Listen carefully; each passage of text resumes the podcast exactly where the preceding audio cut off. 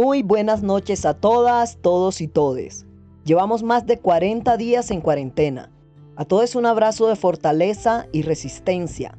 A partir de hoy y los próximos episodios de mayo estarán dedicados a las matronas, a las madres en resistencia, a las ancestras, a la madre tierra, a la Pachamama, a nuestras madres.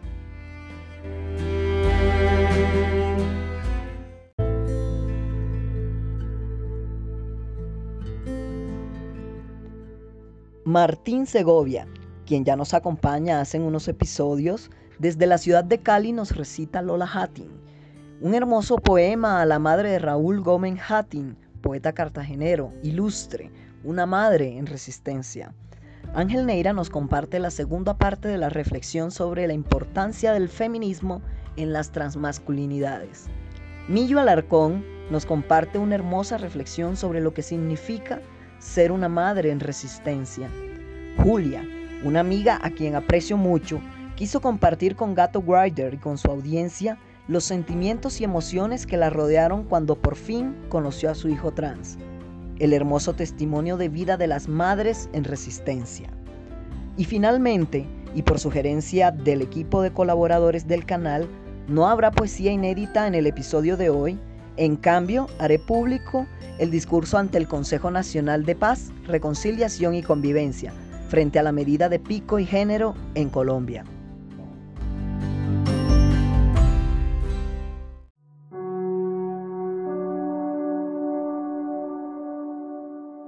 Más allá de la noche que titila en la infancia, más allá incluso de mi primer recuerdo, está Lola, mi madre frente a un escaparate empolvándose el rostro y arreglándose el pelo. Tiene ya 30 años de ser hermosa y fuerte y está enamorada de Joaquín Pablo, mi viejo. No sabe que en su vientre me oculto para cuando necesite su fuerte vida, la fuerza de la mía. Más allá de esas lágrimas que corren en mi cara, de su dolor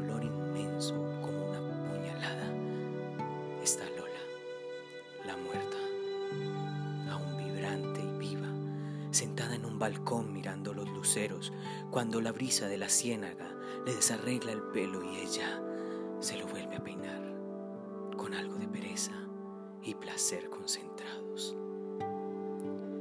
Más allá de este instante que pasó y que no vuelve, estoy oculto yo en el fluir de un tiempo que me lleva muy lejos y que ahora presiento.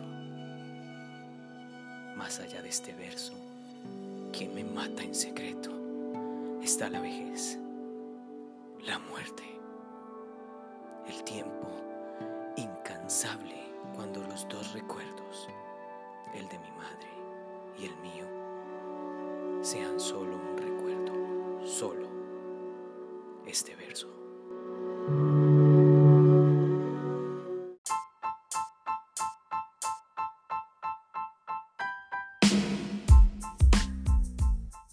La reflexión de Ángel va acompañada de un sonido musical de grillos en el fondo.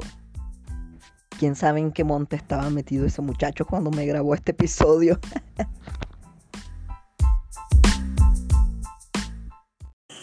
Mi nombre es Ángel y esta es la segunda parte de la reflexión del machismo y de su inicio en la transición de las personas transmasculinas, todo desde mi experiencia de vida y como había dicho anteriormente, todo esto va desde el círculo vicioso que tiene el machismo para la constante aprobación de los hombres cisgéneros con nosotros. Es decir, que todas nuestras acciones están siendo constantemente sometidas a aprobación y son los hombres cisgéneros los que nos dicen si nuestra conducta es de un hombre o no y la necesidad de encajar en este tipo de círculos sociales de puros hombres donde la mayoría de las conductas son machistas y que es este mismo círculo el que después nos hará más difícil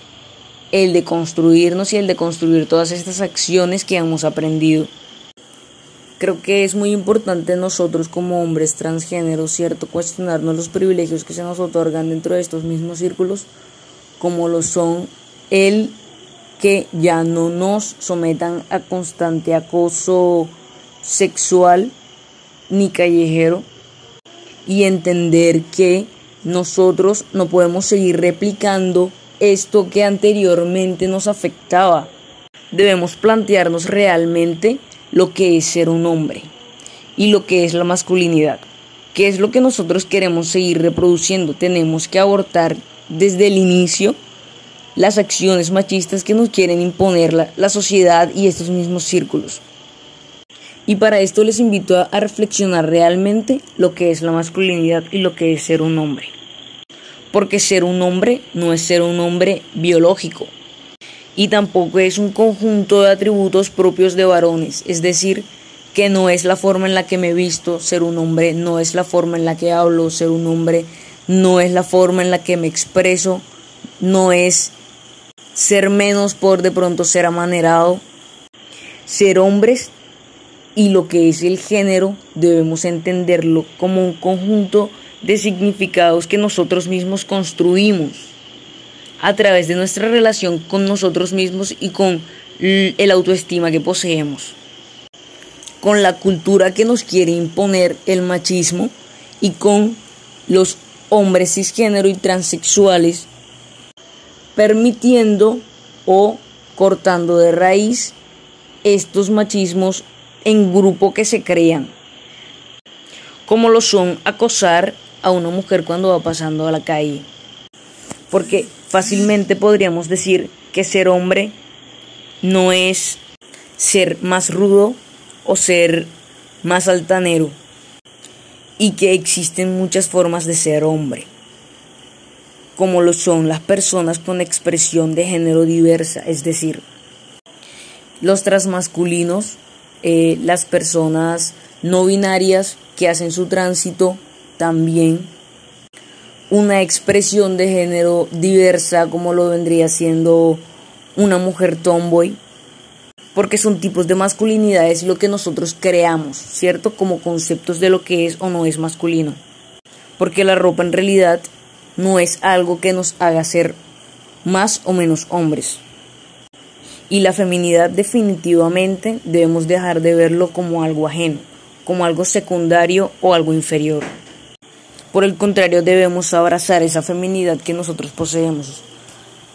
En lo personal, me da aún cierto miedo, por así decirlo, el a veces usar ciertas prendas que no están estipuladas socialmente para los hombres transgénero, pero esto va dentro del mismo machismo arraigado que tenemos todos nosotros y el creer que por usar esto yo dejaré de ser un hombre transexual y volveré a ser una mujer de pronto masculina.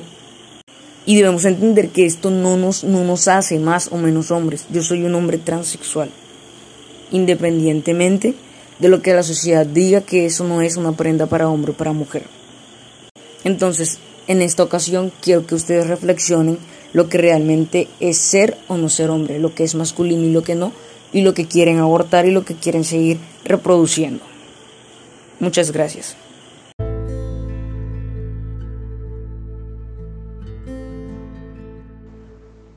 Siento que la experiencia de ser mamá o mapi eh, en la vida es algo único. Y a todas las mamás que se sienten en algún momento un poco confusas por, por tener hijos o hijas o hijas trans, El mensaje es que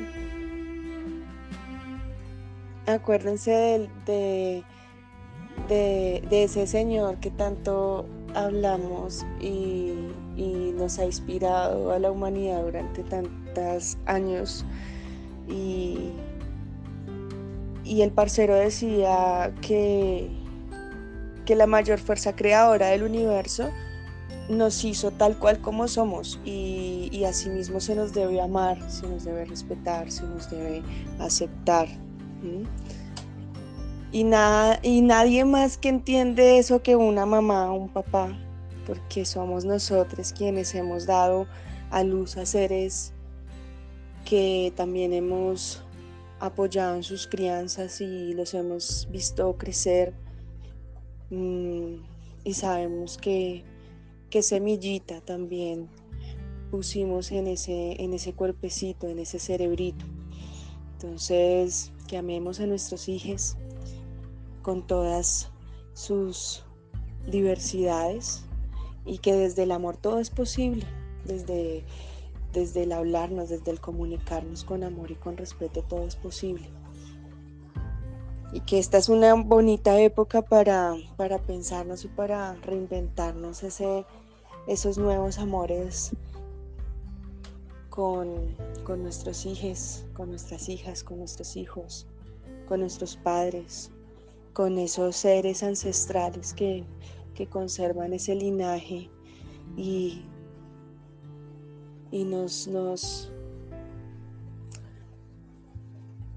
enseñaron esta vida que en la actualidad tenemos y que por ellos también muchos de nosotros somos los que somos en este momento y en este presente. Eso le diría a, esas mamitas que en algún momento pueden sentirse solas, confusas por las diversidades de sus hijos, por esas rarezas que a veces no entendemos de los seres humanos. Y es que nos amemos, nos amemos y nos aceptemos así como, como, como el Señor y el Creador nos dijo, como nos hizo, tal, tal como, como Él nos, nos construyó también.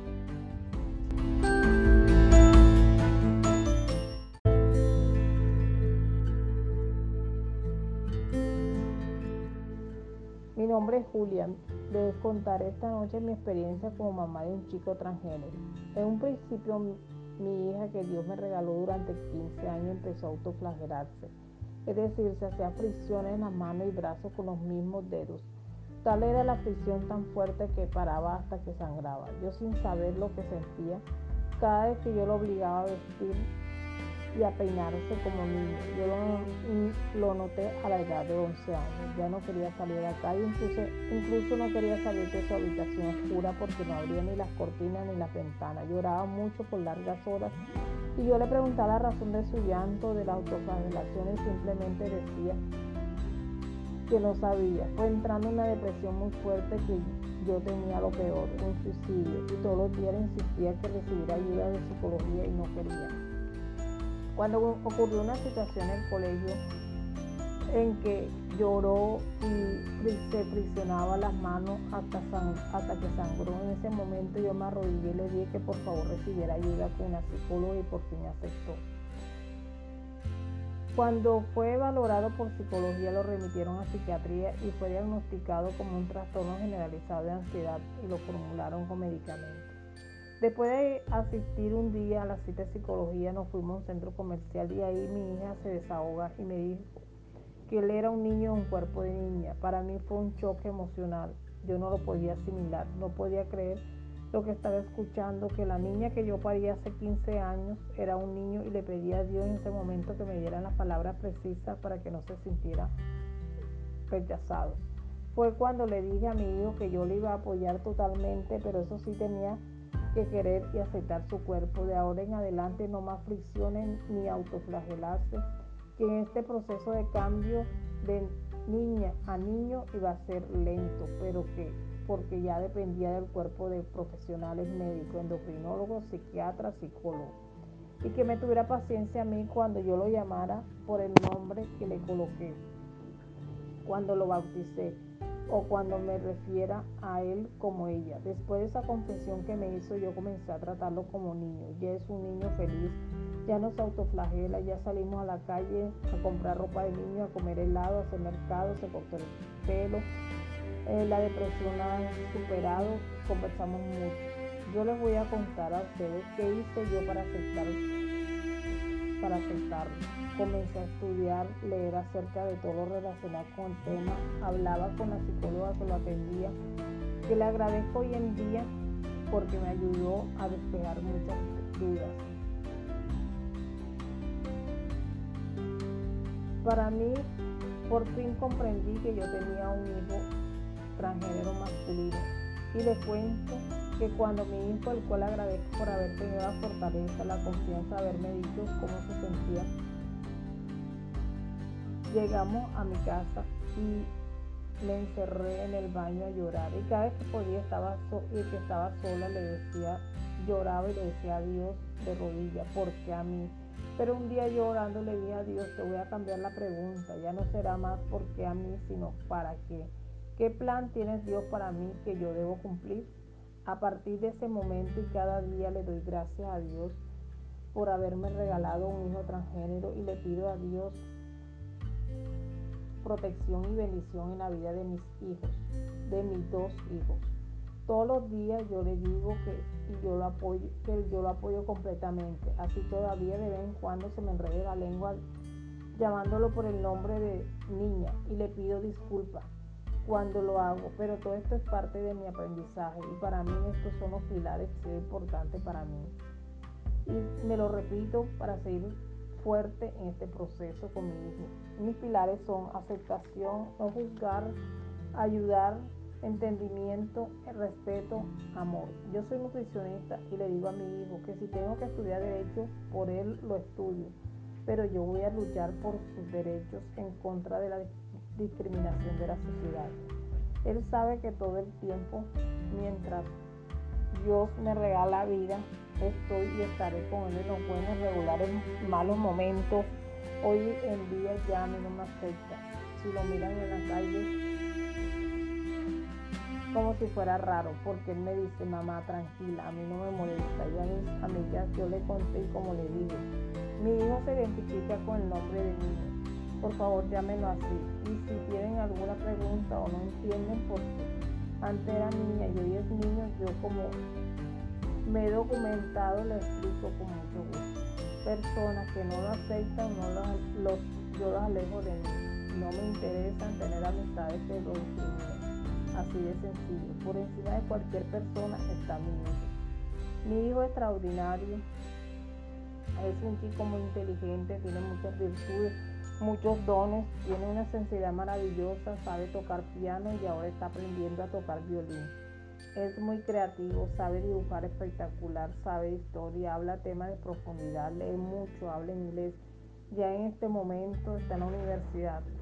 Es mi papá joven, me cuida, está muy pendiente de mí. Estos días mi hijo me dijo que me daba las gracias, que le daba gracias a Dios por tener una mamá como yo que lo apoyaba, que le daba mucho amor y que me daba las gracias a mí por cada cosa que hago por él, así sea pequeña para él. Para mí, eh, para él es mucho. Y, se me llenaron los ojos de lágrimas.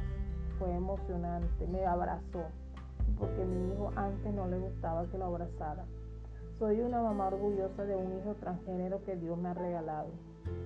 Les invito que, les invito que mamás, padres y familia de estos maravillosos seres que Dios nos ha regalado, hijos e hijas extranjeros, que los acepten tal como son, eduquenlos, respétenlos, compréndalos, ayúdenlos, no los juzguen, entiéndalos, sobre todo denle mucho amor, conversen mucho con ellos, eviten que sus hijos e hijas extranjeros se vuelvan delincuentes, drogadictos, entren en la prostitución o peor aún llegan al suicidio por falta de apoyo de ustedes. Se necesita en esta sociedad chicos y chicas transgéneros apoyados por madres, padres y familia para contribuir a cambiar el modo de pensar de esta sociedad discriminadora. Se necesita madres guerreras que apoyen a chicos y a chicas transgéneros que tengan sueños, que tienen sueños que puedan cumplir, que estudien, trabajen, se construyan, sean orgullosos de ellos y ellas mismas. Que con su apoyo caminen paso a paso, labrando y abriendo un camino lleno de éxito y satisfacciones y sin miedo en esta sociedad de pensamientos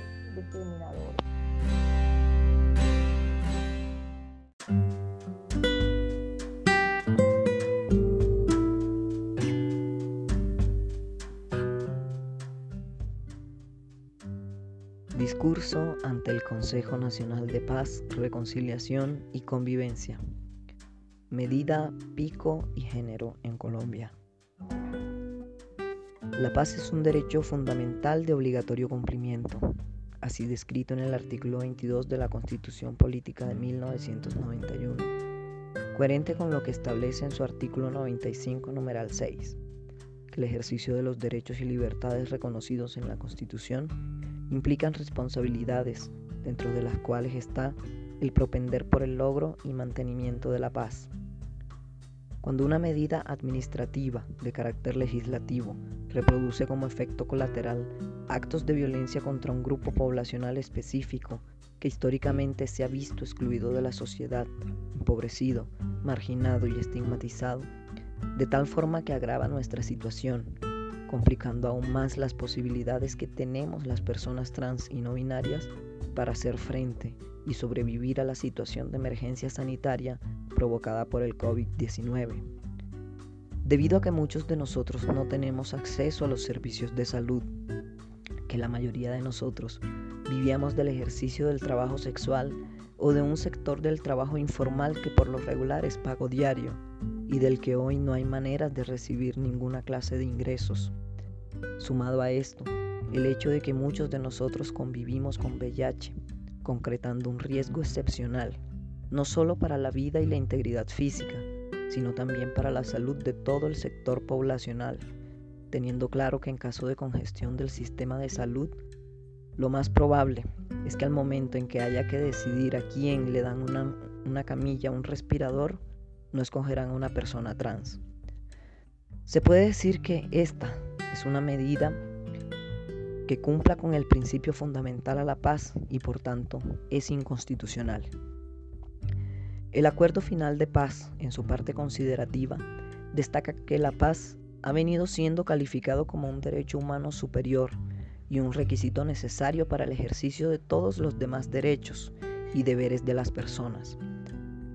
Pone de presente que los deberes y derechos consagrados en la Carta Magna se, interpretan de conformidad con los tratados internacionales sobre los derechos humanos ratificados por Colombia. Subraya que en el nuevo acuerdo final presta especial atención a los derechos fundamentales de los grupos sociales vulnerables y de la población LGBTI. Las personas trans y no binarias hacemos parte de esa conocida sigla política y además de ello, la Honorable Corte Constitucional ha reconocido en reiteradas jurisprudencias la circunstancia de vulnerabilidad y, exclusión total que históricamente han rodeado a las personas trans en el mundo y en Colombia.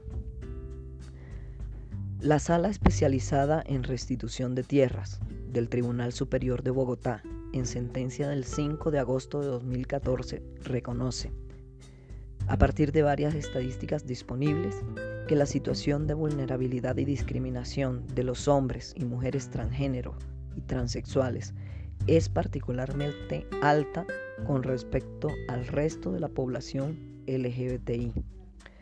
Adicionalmente, la Honorable Corte Constitucional en sentencia T 1316 del 2001, magistrado ponente Rodrigo Umpin Yepes ha determinado que algunos grupos con características particulares pueden sufrir daños o amenazas que aun cuando para la generalidad de la sociedad no constituyen un perjuicio irremediable, sí lo son para ellos, pues por encontrarse en otras circunstancias de debilidad y vulnerabilidad, pueden tener repercusiones de mayor trascendencia que justifican un tratamiento diferencial positivo y que amplían a su vez el ámbito de los derechos fundamentales susceptibles de protección por vía de tutela.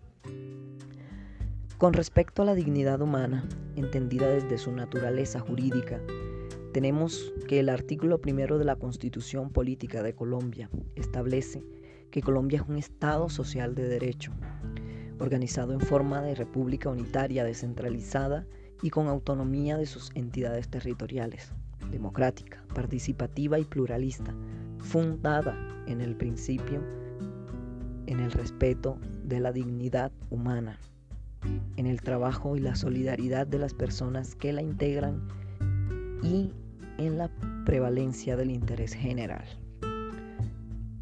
La constitución política es la norma de normas y como tal la base de nuestro compendio jurídico. Al categorizar al país como un Estado social de derecho, deja muy en claro que nuestro sistema jurídico se propone de fortalecer servicios y garantizar derechos considerados esenciales para mantener en el nivel de vida necesario. Además, este primer artículo de nuestra constitución política establece que la dignidad humana es un principio fundante del Estado, concepto que ha sido reiterado por la jurisprudencia así. En síntesis de la configuración jurisprudencial referente o del contenido de la expresión dignidad humana como entidad normativa, puede presentarse de dos maneras, a partir de su objeto concreto de protección y a partir de su funcionalidad normativa. Al tener como punto de vista el objeto de protección del enunciado normativo, la dignidad humana, la Sala ha identificado a lo largo de la jurisprudencia de la Corte tres lineamientos claros y diferenciables. El primero, la dignidad humana entendida como autonomía o como posibilidad de diseñar un plan vital y de determinarse según sus características, es decir, vivir como quieres. Segundo, la dignidad humana entendida como ciertas condiciones materiales concretas de existencia, es decir, vivir bien. Y por tercero, la dignidad, la dignidad humana, entendida como intangibilidad de los bienes no patrimoniales, es decir, la integridad física, la integridad moral. En otras palabras, vivir sin humillaciones. De otro lado, al tener como punto de vista la funcionalidad del enunciado normativo dignidad humana, la sala ha identificado tres lineamientos el primero, la dignidad humana entendida como principio fundante del ordenamiento jurídico y por tanto del Estado. Y en este sentido, la dignidad como un valor. En segundo lugar, la dignidad humana entendida como un principio constitucional.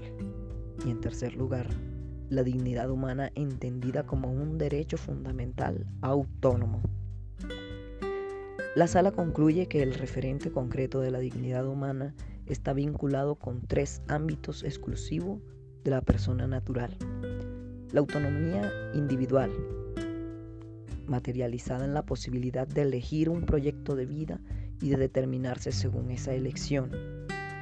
Unas condiciones de vida cualificadas, referidas a las circunstancias materiales necesarias para desarrollar el proyecto de vida y la intangibilidad del cuerpo y del espíritu, entendida como integridad física y espiritual, presupuesto para la realización del proyecto de vida.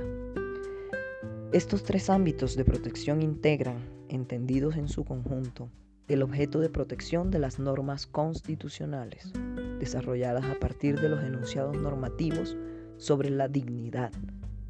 Considera la Corte que ampliar el contenido de la dignidad humana como tal de pasar de una concepción naturalista, una esencia de la misma en el sentido de esta referencia a ciertas condiciones intrínsecas del ser humano, a una concepción normativista o funcionalista en el sentido de completar con los contenidos de aquella, con los propios de la dimensión social de la persona humana. Resulta de esencial importancia al menos por tres razones. Primero, porque permite racionalizar el manejo normativo de la dignidad humana. Segundo, porque lo presenta más armónico con el contenido axiológico de la Constitución de 1991. Y tercero, porque abre la posibilidad de concretar con mayor claridad los mandatos de la Constitución. Los ámbitos de protección de la dignidad humana deberán apreciarse no como contenidos abstractos de un referente natural, sino como contenidos concretos en relación con las circunstancias en las cuales el ser humano se desarrolla ordinariamente.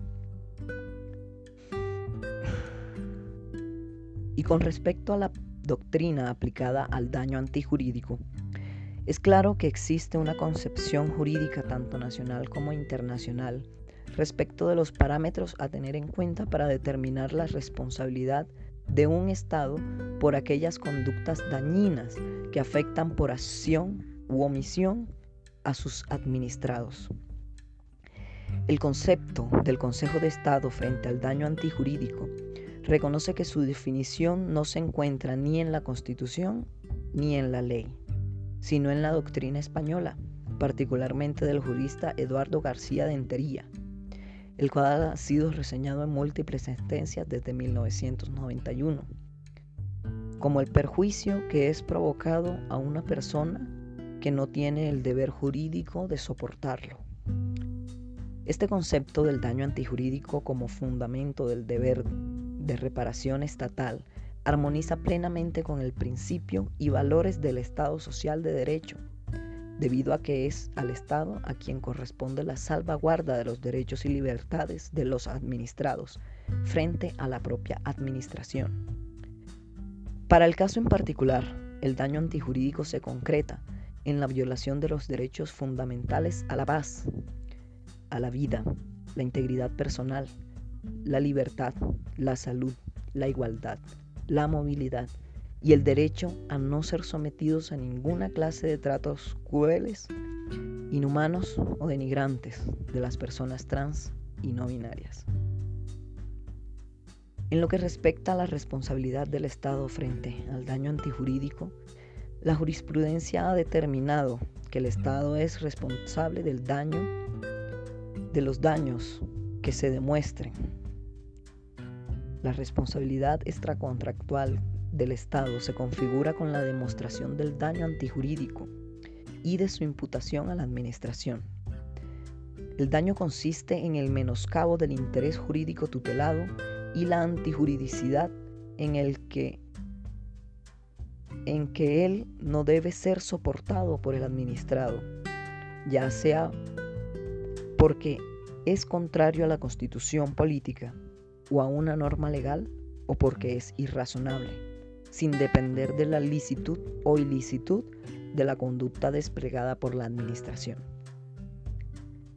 La imputación del daño no es otra cosa que la atribución fáctica y jurídica del daño antijurídico que se hace al Estado de acuerdo con los criterios que se elaboren para ello, como por ejemplo la falta del servicio, el desequilibrio de las cargas públicas, la concreción de un riesgo excepcional o cualquier otro que permita hacer atribución en caso concreto, según lo determine un juez de la República. La medida de pico y género, implementada en algunas ciudades del país, entre las cuales está Bogotá y Cartagena, es una política cuyo efecto colateral en la población transgénero y no binaria es negativo, en la medida en que ésta deja en manos de las autoridades de policía la vigilancia en lo que respecta a la identidad de género y expresión de género. Que es un hecho cierto que sobre la población transgénero y no binaria existen registrados casos de actos de abuso por parte de la Policía Nacional y de otras fuerzas militares que bien así lo registra la Defensoría del Pueblo en la emisión de alertas tempranas, específicamente en la alerta número 046 del 2019, la cual señala a las mujeres trans como un grupo social vulnerable. La misma centra su análisis del estudio de riesgo en las localidades de Santa Fe, La Candelaria, Los Mártires y Puente Aranda. La Defensoría del Pueblo ha de ha tenido conocimiento sobre la ocurrencia de reiterados hechos de abuso del uso de la fuerza por parte de la policía a mujeres transgéneros, explícitamente descrito así en la alerta número 046.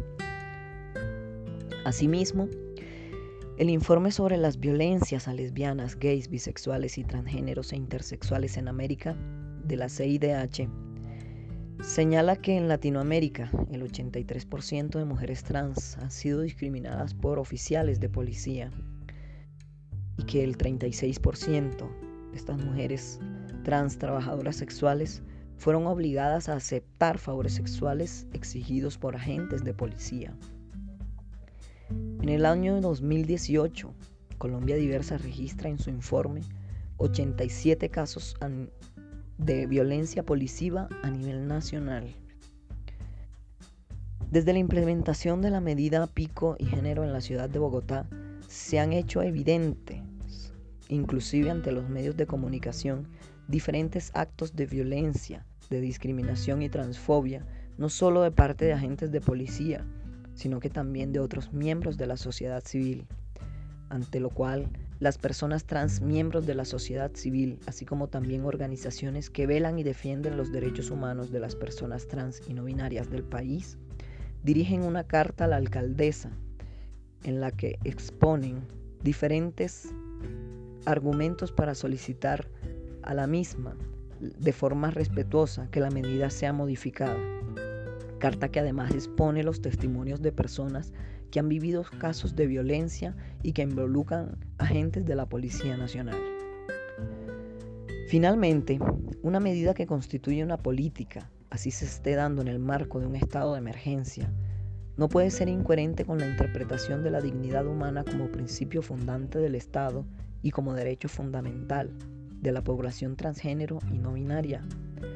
Un sector poblacional que la Corte Constitucional ha reconocido como población vulnerable además, desconociendo las sugerencias que tanto organismos internacionales y nacionales que velan por los derechos humanos han entregado en sus informes oficiales y en últimas, desatendiendo el clamor de la población trans y no binaria que es la directamente afectada. A partir de los efectos negativos del posible daño antijurídico que esta medida genera en la población trans y no binaria, que esta medida es contraria al derecho fundamental a la paz y demás derechos fundamentales que por conexidad se ven afectados. La medida pico y género es inconstitucional y contraria a los principios de la paz estable y duradera que todas y todos queremos. Por tanto, propongo al gobierno nacional que sugiera a las administraciones de las ciudades que han aplicado o que pretenden aplicar esta medida que conforme a la debida aplicación del enfoque de género la modifiquen y conforme lo han hecho otras ciudades de forma más exitosa y eficiente al aplicar la medida pico y cédula. Muchas gracias.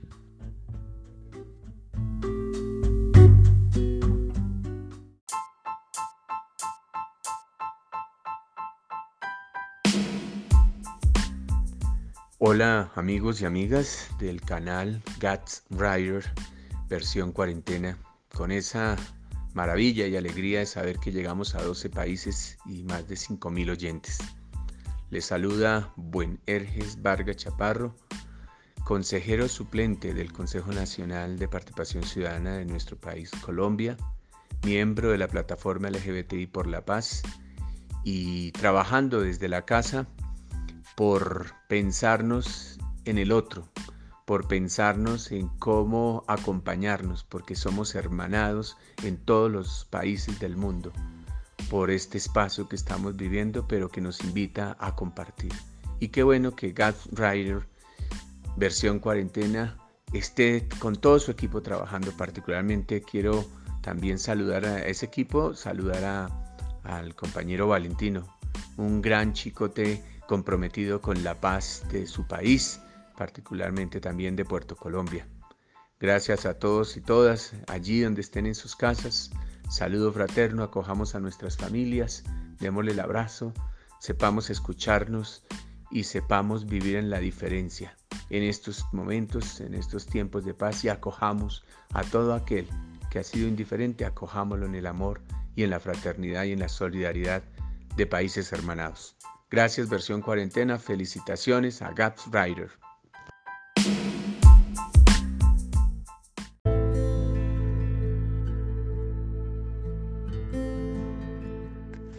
Me despido de ustedes deseándoles una feliz semana a toda la audiencia del canal en Estados Unidos, España, México, Irlanda, Perú, Nigeria, Italia, Polonia, Bolivia, Venezuela, Guatemala, Holanda, Argentina, Alemania y Ecuador. Muchas gracias a todos por seguir con nosotros. Mucha fuerza, mucha resistencia. Miau, miau.